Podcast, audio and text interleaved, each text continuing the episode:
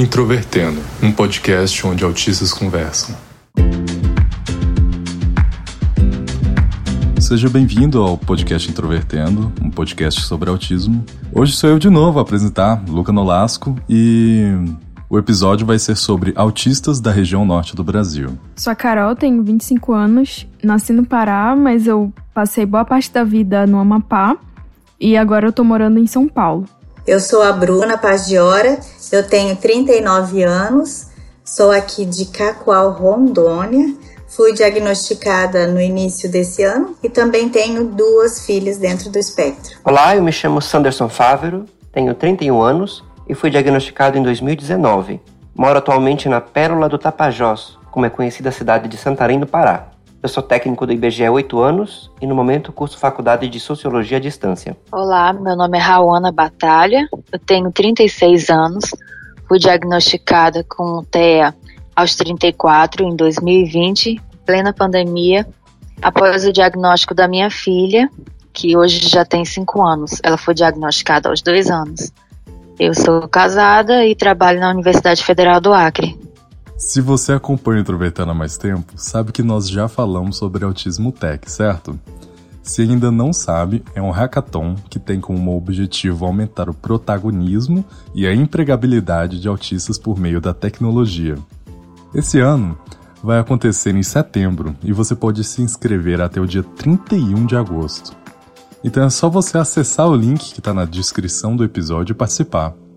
Lembrando que Autismo Tech é realizado pela ATIP.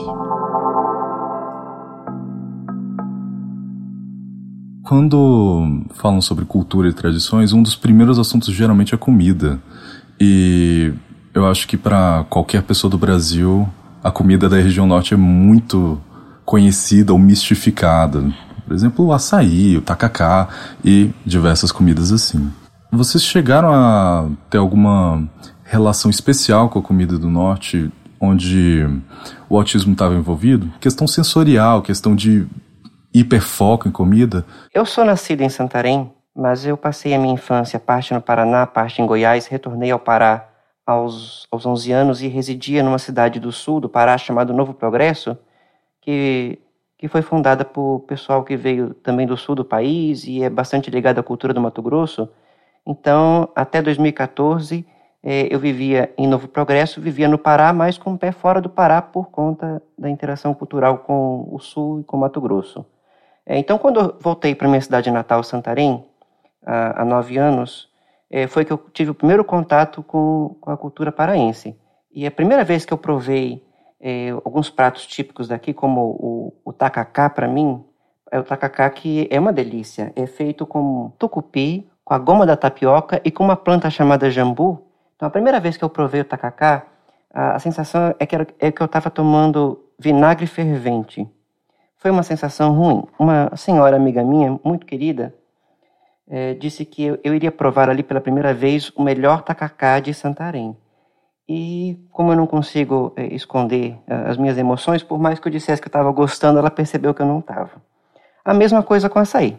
Primeira vez que eu tomei açaí, parecia um sorvete de areia, um suco de terra. Mas, é, conforme o tempo foi passando, eu fui me permitindo, eu fui provando aos poucos, porque eu tenho uma restrição alimentar, né? E acabei me habituando e hoje não vivo sem. Não, vivo, não posso viver sem tacacá, não posso viver sem açaí, não posso viver sem cupuaçu, sem, sem vatapá.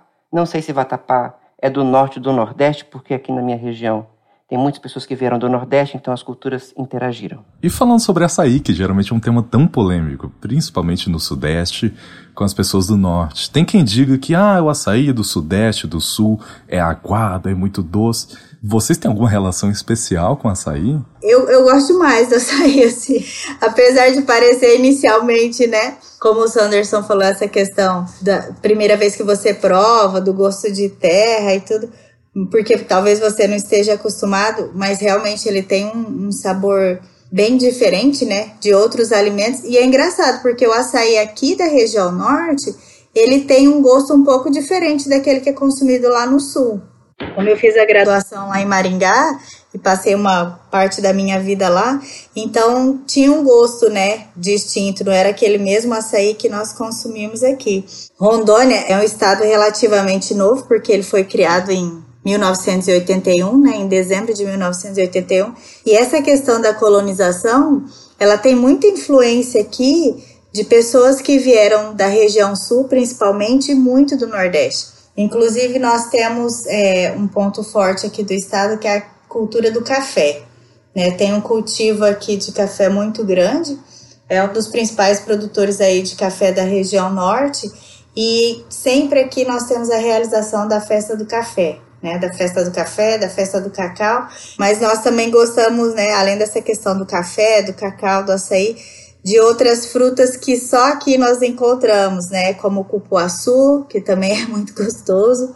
Nós temos graviola, nós temos cajamanga, nós temos araçaboi, tantas frutas que são mais típicas aqui da região norte que que levam para a culinária, né, esse gostinho um pouco diferente. Um dos marcadores do regionalismo brasileiro sempre é o sotaque. Você consegue saber de onde a pessoa é de escutar ela três segundos.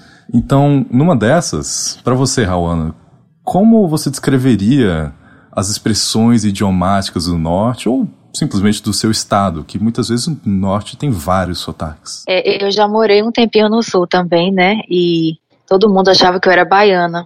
Acho que eles não, não conseguem discernir, né? Mas eu consigo com uma pessoa do norte eu consigo discernir. Eu não sei se também tem a ver com autismo, mas é bem mais fácil saber quem é lá do centro-oeste, do sul, né? A Bruna falando, né? A gente vê que o pessoal de Rondônia é o que tem o sotaque mais diferente da região norte, porque eles puxam esse R, né, de porta.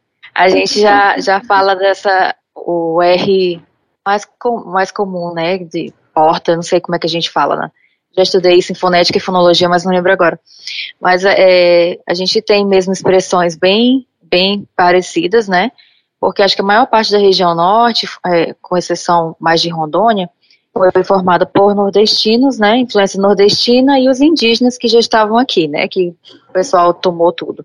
Então a gente tem uma, um palavreado, digamos assim, bem parecido, né, as expressões são bem parecidas. Pois é, as pessoas de fora, assim, acham que só existe um sotaque do, da região norte, sendo que é bem diferente, né, por exemplo, o sotaque do, de Belém é, é diferente de outras partes do Pará, tem gente que fala bem diferente, assim. Tem gente que é do Pará e não fala chiado, assim. Tem gente que me ouve falar, a primeira coisa que, que acham é que eu sou carioca, né? Mas quem é do norte sabe muito bem como é o sotaque carioca, que não tem Sim. nada a ver.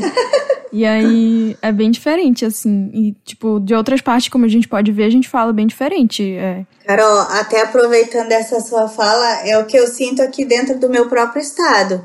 Porque como nós estamos aí bem próximos do Mato Grosso, que tem uma colonização basicamente né, feita por pessoas que vieram do sul do país, Vilhena, que é o início do nosso estado, que faz essa fronteira ali, né, que tem o portal da Amazônia ali, certo? Que faz essa, né, esse caminho entre Mato Grosso aqui e o resto da região por aqui, tem uma tanto é que o clima lá é bem mais frio do que aqui, né, nas outras cidades de Rondônia.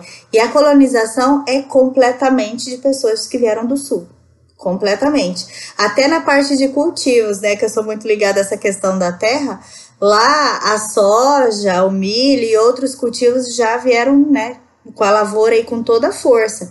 Por esse fato de serem colonizados por pessoas do sul.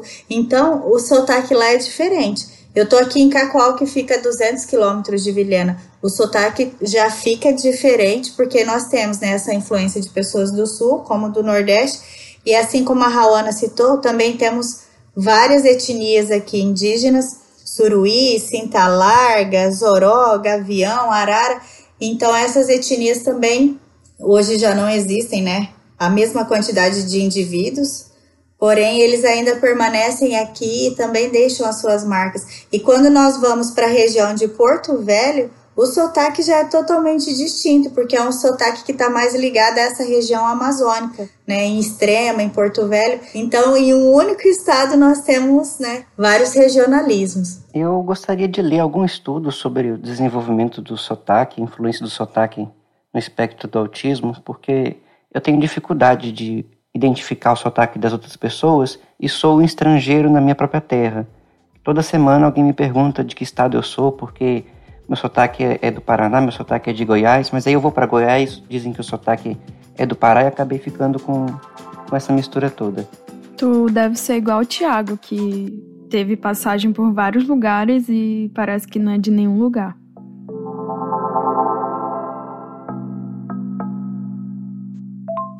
Oi, meu nome é Oriana, eu sou psicóloga, sou analista do comportamento. Eu atuo com pessoas com autismo há mais ou menos uns 12 anos. É, sou autista, sou moro e atuo na área do autismo aqui no norte do Brasil, mais especificamente no Amapá. Queria aproveitar a oportunidade para parabenizar o grupo Introvertendo pela iniciativa e pela é, disponibilidade em prestar informações tão esclarecedoras e tão importantes sobre neurodiversidade, mais especificamente sobre o autismo para toda a comunidade e para o público em geral. Acho que o trabalho que vocês estão fazendo é muito importante e tem feito uma diferença muito grande uh, ah, para mim e tenho certeza que para muitas outras pessoas por todo o Brasil. Parabéns a vocês. Como a gente havia abordado, a própria Carol trouxe mais cedo, acham que o norte é uma coisa só e que é um sotaque só. A gente sabe que não, norte são vários nortes. Cada estado é uma coisa diferente. O Tocantins é extremamente diferente do Amapá. Cada estado tem a sua cultura. Mas assim, vocês que já conviveram com pessoas de outras regiões, quais foram os estereótipos que vocês viram e tiveram que conviver sendo pessoas vindas do norte brasileiro? Eu acho que uma coisa que as pessoas me perguntavam muito ou então davam a entender, é que a gente do norte é como se fosse uma sub-raça. Então a gente é menos evoluído, a nossa comida é, é exótica, né, para não dizer estranha. Então é como se a gente fosse inferior. Quando eu estudava também, fazia faculdade, mestrado também, que eu viajava, né, para os congressos, e a gente vê que é a mesma coisa que eu estudava aqui na UFAC, era o que eu ouvia nos congressos, mas dava a impressão, as pessoas olhavam como se eu fosse um bicho exótico mesmo, assim, sei lá. E aí a gente sofre muito preconceito, né? Quando começou aquela brincadeira, o Acre existe, né? Nossa, eu ouvi muita piada dessa, dessa situação de o Acre existe. Eu, o, o Brasil é tão rico, a região amazônica é muito rica, o Acre também é, e as pessoas é, parece que se concentram ali no eixo né, do, Brasil, parece que só existe São Paulo e Rio. Esquecem que a gente tem é, uma culinária muito legal, tem uma cultura, né, depois acho que talvez a gente fale né, da, das lendas, dos mitos, é muito interessante toda essa riqueza que a gente tem. Eu acho que é muito interessante isso que tu fala, porque dá para entender um pouco desse trajeto que as pessoas fazem mentalmente, né? Por exemplo, só tem indígena na região norte. Então, indígena não é gente. Logo, não tem ninguém na região norte. Então, cria-se a ideia de que é um grande vazio, uma grande massa, que a Amazônia não é habitada, então desconsideram todos os outros fatores da região, como a cultura, culinária, a ciência, porque as pessoas acham que não existe ciência, que ciência é só aquilo que está catalogado por um homem branco que chegou lá e, e catalogou. E, e mesmo universidade, as pessoas. Nossa, universidade na Amazônia é uma coisa assim meio distante do imaginário que as pessoas têm sobre a região. Apesar de Santarém estar completando 361 anos de fundação, Santarém é considerada por muitos historiadores, a cidade mais antiga do Brasil, porque quando o padre jesuíta Bettendorf eh, chegou em Santarém, ele foi enviado por padre Antônio Vieira, já existia em Santarém naquela época 6 mil habitantes, quando os portugueses chegaram aqui. Eh, na mesma época, o Rio de Janeiro tinha 1.500 habitantes. A, a, a, cultura da nossa região amazônica ela tem mais de 10 mil anos. Sítios arqueológicos, é, cerâmicas, um, um universo para ser estudado para ser conhecido. Então, ouvindo a Raona falar, eu fiquei até em silêncio e respirei fundo, porque realmente, sempre né, com essa questão da ligação com a própria riqueza de fauna e de flora que nós temos aqui, o resto do país tem aquela crença que nós caminhamos por árvores, né, no meio da floresta, sem roupa ou com pouca roupa, que seria uma coisa assim muito estranha, abraçado com onça, então é uma coisa um pouco diferente daquilo que realmente nós vivemos aqui. É que a região norte ela foi muito explorada. As pessoas vieram para cá para explorar. tanto as pessoas, né, os povos nativos, quanto as riquezas que a gente tinha, exploraram a, a borracha, é, exploraram tudo o que podia fazer e levar, e aí abandonaram as pessoas que ficaram, né? Alguns poucos vieram depois tentar as plantações, como a, a Bruna falou, né? Aqui na, em Rondônia, aqui no Acre veio, vieram paulistas, por exemplo, na década de 70, tentar agropecuária, essas coisas. Mas as pessoas enxergaram tanto a riqueza da região norte, mas para explorar, não para cuidar das Exato. pessoas daqui, né, da cultura e etc, e para manter também. Então, a, a gente que está aqui é como se a gente fosse sobrevivente e procurando visibilidade, né, para o que a gente tem de bom e que a gente faz parte do Brasil, embora não pareça, né, a, é, a gente faz parte do Brasil. O acesso ao diagnóstico na região é muito difícil. Existe um baixo número de profissionais e um altíssimo número de pessoas não diagnosticadas. Então, para vocês, como foi a experiência disso? Assim, foi algo demorado, foi algo difícil, foi algo que vocês nem tinham informação? Como foi? A Giovana ela foi diagnosticada com dois anos e meio, hoje já tem cinco anos. E a partir da descoberta do diagnóstico dela, que até então, com relação ao diagnóstico de crianças, o estado tem um número interessante, né? Ah, falando aqui de Rondônia, de psicólogas e neuropsicólogas principalmente que fazem essas avaliações. Então a Giovana fez e a partir disso eu comecei a estudar muito mais. E aí é quando você vai se auto-identificando. Eu falei, nossa, mas tá falando de mim né? Eu sei, eu vivo isso aqui diariamente, então era tudo isso que acontecia, eu não sabia. E eu fui participando de cursos, fui participando de congressos, lendo vários livros, vários artigos aí, e aí eu fui me auto-identificando. Então, quando eu cheguei nesse processo de autoidentificação, eu já vinha fazendo acompanhamento psicológico aí durante praticamente toda a minha vida. Eu fiz psicoterapia em várias linhas diferentes e a minha psicóloga conversou comigo e disse: Olha, daqui não temos mais o que fazer a não ser uma avaliação neuropsicológica para o diagnóstico de TEA com você. Então eu fui em busca do diagnóstico, porém ninguém aqui na cidade, nem no estado, tinha essa experiência para realizar o diagnóstico de uma pessoa adulta. Então eu busquei fora, né? Eu busquei em São Paulo e em São Paulo eu tive a indicação de uma outra profissional aí na região Nordeste, que foi excelente, e com ela eu fiz a minha avaliação. E depois disso eu fiz também é, a minha avaliação e a minha consulta com o psiquiatra também aí da região Nordeste. Então aqui ainda, até hoje, eu busco profissionais para que possam dar seguimento no processo e me atender na psicoterapia, mas ninguém se predispõe a tal porque é uma área muito nova, porque ainda existe muito desconhecimento. Então, nós temos que buscar sempre fora. A psicóloga que me atende é do Paraná, então também é uma coisa que eu tenho que ficar buscando sempre fora. As minhas filhas são atendidas aqui, mas o meu marido também passou pelo mesmo processo do diagnóstico fora do estado e do acompanhamento, porque para uma pessoa adulta dentro do espectro realmente não tem nenhum embasamento e nenhum acolhimento. E até queria ressaltar essa questão da importância do podcast, né, do Introvertendo, porque eu já tinha entrado em contato com o Tiago em um outro momento, eu escrevi para ele um e-mail. Quando eu me aprofundei, né, em buscar informações mais específicas sobre o autismo, eu sempre pensei em associar e trazer essas informações de pessoas que estejam dentro do espectro, não em profissionais, em profissionais que eu sei que também, né, tem profissionais bons, assim como também não tem profissionais qualificados. Mas eu gostaria de ouvir as pessoas que estão dentro do espectro, porque isso para mim faz todo sentido, mesmo não sabendo até então que eu estava também.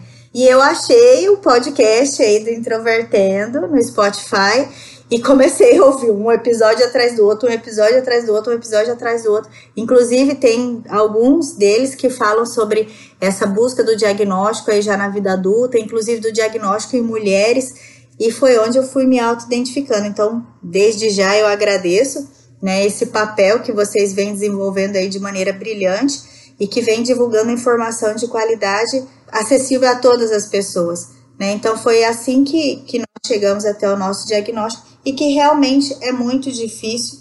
E a maioria das famílias que hoje se encontram aqui, elas não têm acesso mesmo, né? Para crianças que nós temos sim ainda alguns profissionais disponíveis, mas somente na rede privada, a rede pública, o SUS ele não disponibiliza profissionais. E aquelas famílias que não têm condições nem mesmo de comprar leite para as crianças, fralda, coisas básicas. Hoje nós temos um grupo aí de 168 mães aqui só do nosso município e que 80% das crianças estão dentro do espectro, além de outras síndromes raras, né, e transtornos do neurodesenvolvimento. Você não ter condições para pagar uma consulta aí de mil, mil e quinhentos reais, porque simplesmente você depende de BPC LOAS, né? E essas mães elas ficam desesperadas. Então, os diagnósticos aqui ainda pela rede pública saem de uma forma extremamente tardia, né? E já em um estágio muito avançado da, de algo que poderia ter sido, deveria ter tido intervenção de maneira precoce, né? Infelizmente. E principalmente por nós mulheres que disfarçamos pra caramba. A neuropsicóloga que me avaliou foi aqui, mas ela ficou até o último minuto dizendo que eu tinha fobia social e sendo que eu tenho filha autista, né? Entrevistou minha mãe dizendo que eu era igualzinha a menina. No finalzinho foi que ela admitiu, não, você é autista. E aí eu comecei a pesquisar muita coisa e confirmar, né? Mas a, o, o, curioso da minha investigação foi o seguinte: eu, a minha filha veio primeiro, né? E aqui eu trabalhando na universidade, no núcleo de inclusão, tinha os alunos autistas. E aí eles, todos eles vinham, vinham atrás de psicólogo. E, não, e tinha uma fila enorme, né? E era interessante que, dentre o público com deficiência, só os autistas eram os que procuravam todos por psicólogo. Os, os demais não, entendeu? Eles procuravam mais por adaptações, etc. E aí eu fiquei muito compadecida, porque tinha acabado de sair o diagnóstico da minha filha, e montei um grupo com psicólogos de fora da UFAC, porque aqui não tem ninguém que se interesse pela causa. Ouvindo a fala dos jovens, eu me identifiquei muito, mas muito mesmo. Eu digo, gente, eu fazia isso quando eu tinha 20, eu fazia isso quando eu tinha 18. E aí eu, foi que eu percebi o tanto que eu mascarei a minha vida inteira. Por isso que a neuropsicóloga não conseguia enxergar. E aí, depois que, que acabou esse grupo, eu fui atrás da minha, da minha investigação, né, de fazer minha avaliação e deu certo. Mas a minha terapia que eu fui atrás depois, né, que aí surgem aquele, as crises, né, de tentar ressignificar muita coisa, os traumas, etc. Eu tive que ir para uma psicóloga de fora, porque aqui só tem uma que eu ouvi falar que atende bem os autistas e TDAHs, mas ela tem uma agenda lotada. Mas, assim, o que eu vejo, né, hoje que eu tenho muito contato com os alunos aqui da UFAC e outras pessoas que vêm atrás de mim para saber, é que os psiquiatras, meu pai amado, é difícil demais. Eles não querem acreditar, sabe? Parece que você tem que tentar o suicídio, tem que chegar lá rasgado, rasgar dinheiro para eles acreditarem. O meu psiquiatra foi eu cheguei lá com a avaliação e ele acreditou, leu e ficou investigando, mas a maioria das pessoas me relata que demora muito tempo para o uhum. psiquiatra admitir, ah, você é um autista. E existe muito esse apagamento, né? No, na questão da saúde, é importante ressaltar de uma forma geral, não só quanto ao autismo, mas a precariedade da saúde, no, pelo menos no, na realidade do Amapá, né? Não sei como isso se rebate nas outras, nos outros estados, mas eu acredito que isso seja um problema também, que no Amapá tem uma questão muito séria de saneamento, então isso acaba inchando demais o, o sistema público de saúde, porque muitas pessoas acabam indo para o hospital por questões de, de saneamento, por doenças relacionadas ao saneamento. Então, se o próprio contexto de saúde pública é tão caótico, isso vai reverberar no subdiagnóstico de autismo.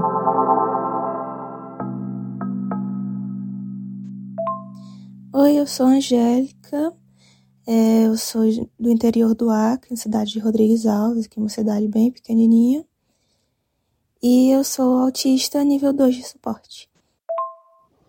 Oi, introvertendo, eu me chamo Vanessa e moro em Boa Vista, Roraima. Então, Sanderson, tu tinha falado que tu é funcionário do IBGE. A gente queria saber um pouco mais sobre como que é a tua experiência trabalhando nesse órgão público. Quais são as informações que tu acha interessante dividir com a gente aqui? Primeiramente, para quem não sabe, o IBGE é o Instituto Brasileiro de Geografia e Estatística. Ele é responsável pelo Sistema de Estatísticas Nacionais, cálculo do PIB, índices de desemprego, contagem da população e todo um universo de pesquisas sociais, demográficas, econômicas, também da agropecuária, mas também o responsável pelo desenvolvimento dos mapas nacionais e cartografia. Meu primeiro contato com o IBGE foi no ano de 2010. E eu lembro que eu fiquei encantado de trabalhar no IBGE pela organização do censo, toda a operação censitária é como partes de um relógio que, tem, que devem agir em sincronia. Então, há rotinas, protocolos, conceitos que devem ser seguidos à risca, sistemas de controle, acompanhamento, supervisão da coleta. Eu achei tudo aquilo fabuloso, assim, eu me encontrei. Então, quando saiu o edital de 2013, eh, tinha apenas uma vaga para técnico de informações estatísticas e geográficas na minha cidade de Santarém. Felizmente, é, caiu na prova aquilo que eu sabia e eu conquistei essa vaga.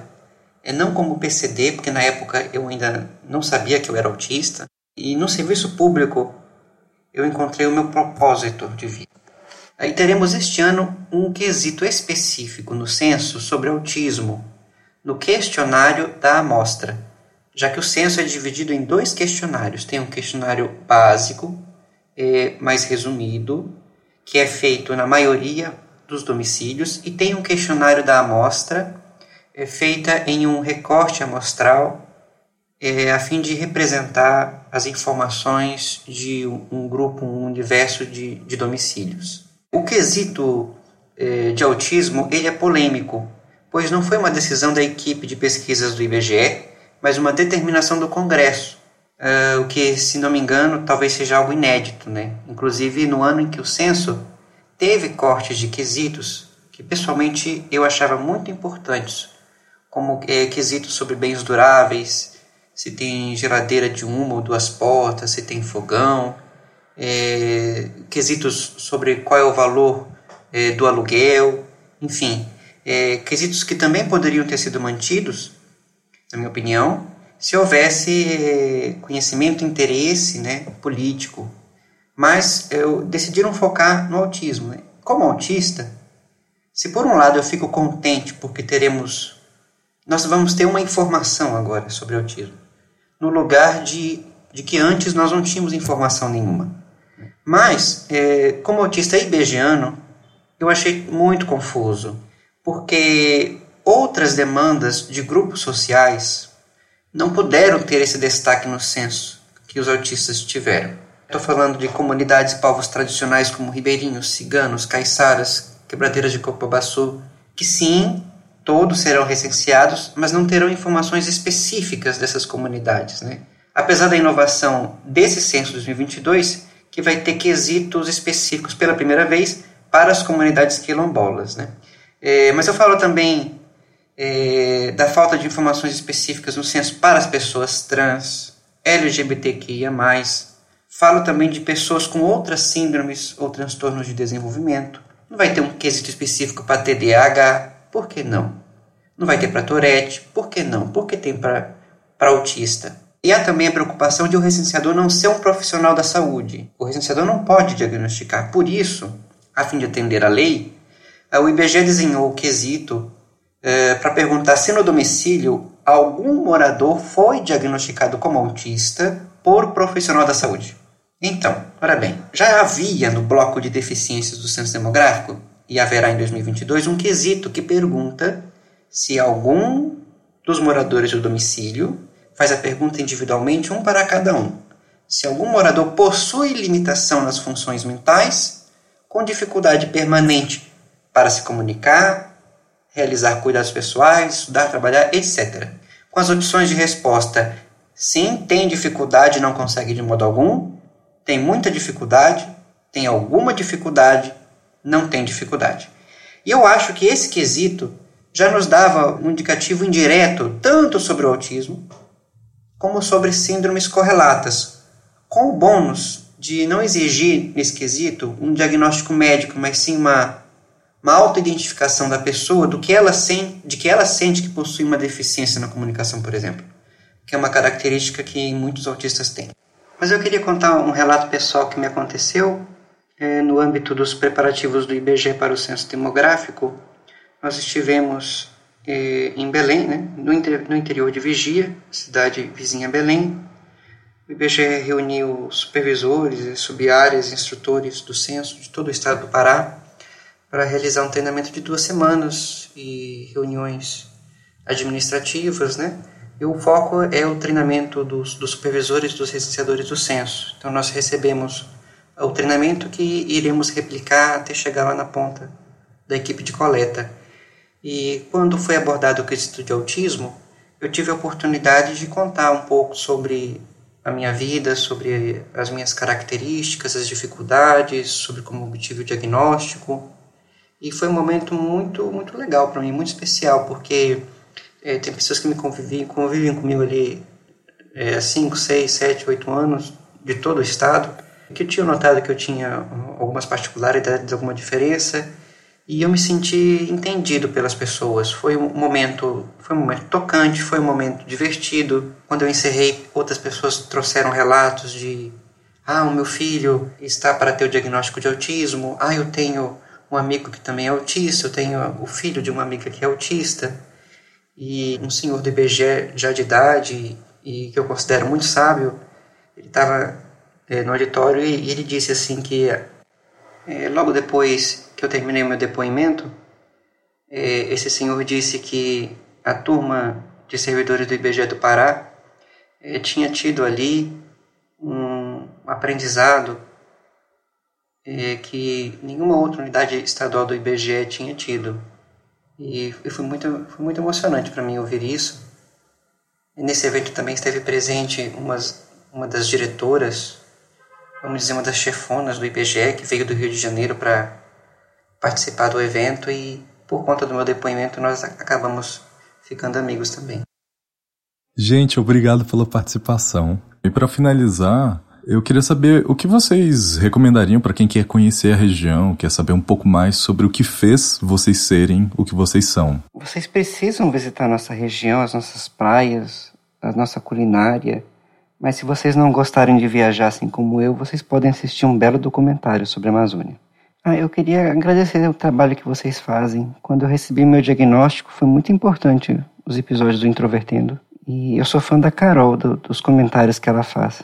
Eu gostaria de ressaltar que venham, que venham e que nos conheçam, né? Conheçam um pouco mais da nossa região, conheçam as nossas culturas, a nossa história, né? O nosso patrimônio, patrimônio em todos os sentidos em todos os âmbitos e que a partir disso, creio eu que muitos olhares eles vão ser redirecionados, né? Sair sempre daquele padrão, daquela caixa, né? Daquele conforto em apenas ter aquilo que é mais acessível na região que vocês já estão e que conhecem, mas de buscar também, né? Novas regiões para conhecer um pouco mais daquilo que existe aqui na região amazônica e valorizar essa questão né, das diferenças que nós temos em todo o nosso país. E gostaria muito de um dia poder receber vocês ao vivo e a cores aqui no nosso estado também. Sejam todos muito bem-vindos e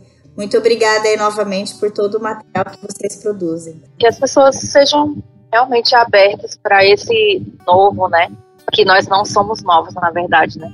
Mas novos em termos de de estado, de federação, mas a, a, as culturas, tudo que a gente construiu aqui é bem antigo e é muito interessante. É isso, muitíssimo obrigado por ter escutado e até a semana que vem com um episódio sobre Nordeste.